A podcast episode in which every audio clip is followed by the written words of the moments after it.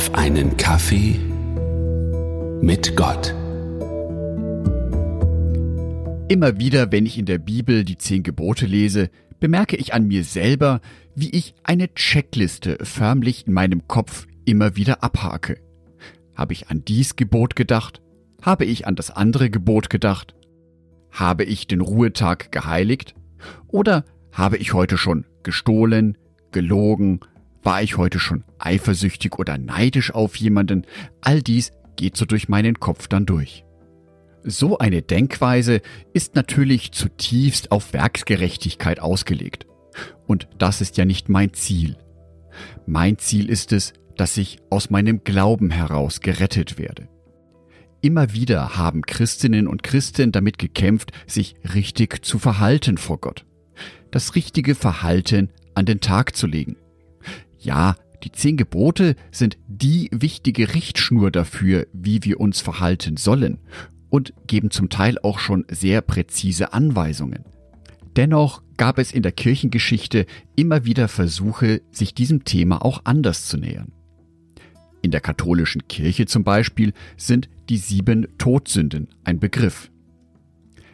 Dies sind Sünden, die besonders schwerwiegend sind in vollem Bewusstsein begangen werden und auch mit bedachter Zustimmung, also aus freiem Willen begangen werden.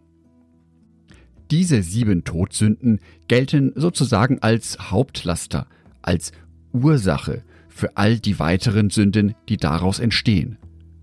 Die sieben Todsünden sind Hochmut, Geiz, Wollust, Zorn, Völlerei, Neid, Faulheit. Nun weiß ich zwar, was ich nicht tun soll, aber wie soll ich mich denn richtig verhalten?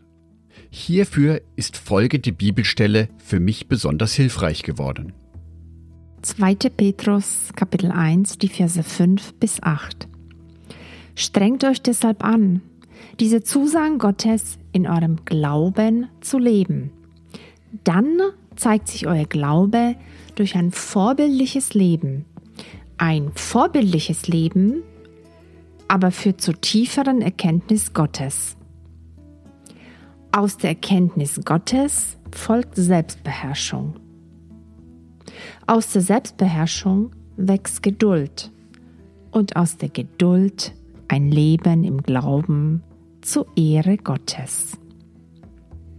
Aus der Ehrfurcht vor Gott entspringt die Liebe, die Liebe zu den Gläubigen und aus dieser schließlich die Liebe zu allen Menschen.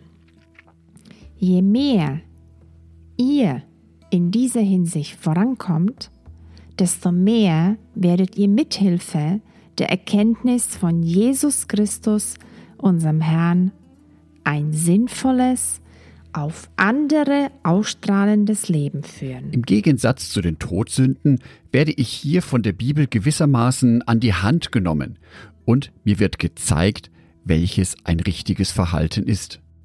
Dabei geht es Gott punktuell nicht darum, dass ich Regeln einhalte.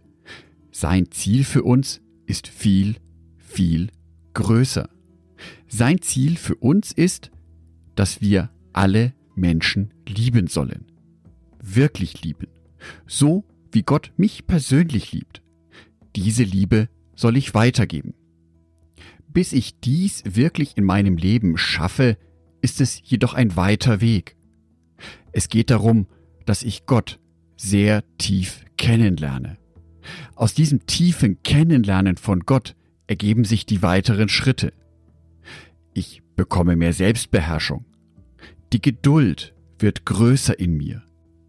Schließlich wird dadurch meine Liebe zu meinen Mitgeschwistern wachsen und daraus dann die Liebe zu allen Mitmenschen. Diese Unterscheidung finde ich interessant. Es geht zuerst darum, in der Gemeinde ein gutes Miteinander zu haben. Erst aus diesem guten Miteinander in der Gemeinde kann die Liebe zu den Menschen außerhalb der Gemeinde richtig wachsen. Dieser Weg ist alles andere als das Abhaken einer Liste von zehn Geboten. Es ist ein Lebensstil. Es ist vermutlich sogar eine lebenslange Aufgabe. Ich wünsche dir, dass du ein gottesfürchtiges Leben führen kannst. Ein Leben, wie es Gott gefällt. Weil durch dein Leben seine Liebe zu uns Menschen wiedergespiegelt und weitergegeben werden soll. Ich wünsche dir dazu viel Geduld, viel Weisheit.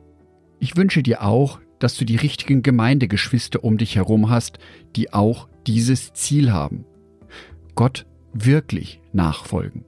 Nicht einfach einer Checkliste folgen, sondern dem folgen, was Gott wirklich will.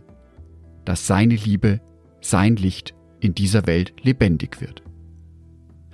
Angedacht von Jörg Martin Donath. Bibelvers eingelesen von meiner lieben Frau Sonitschka.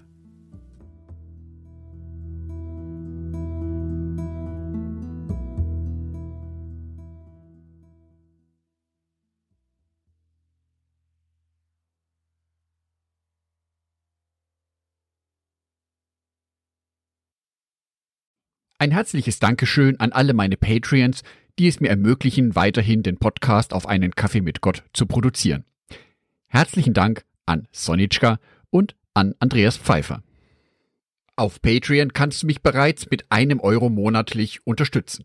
Oder du lässt mir ein paar Sterne da.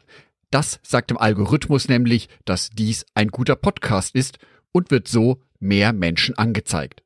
Vielen Dank schon vorab.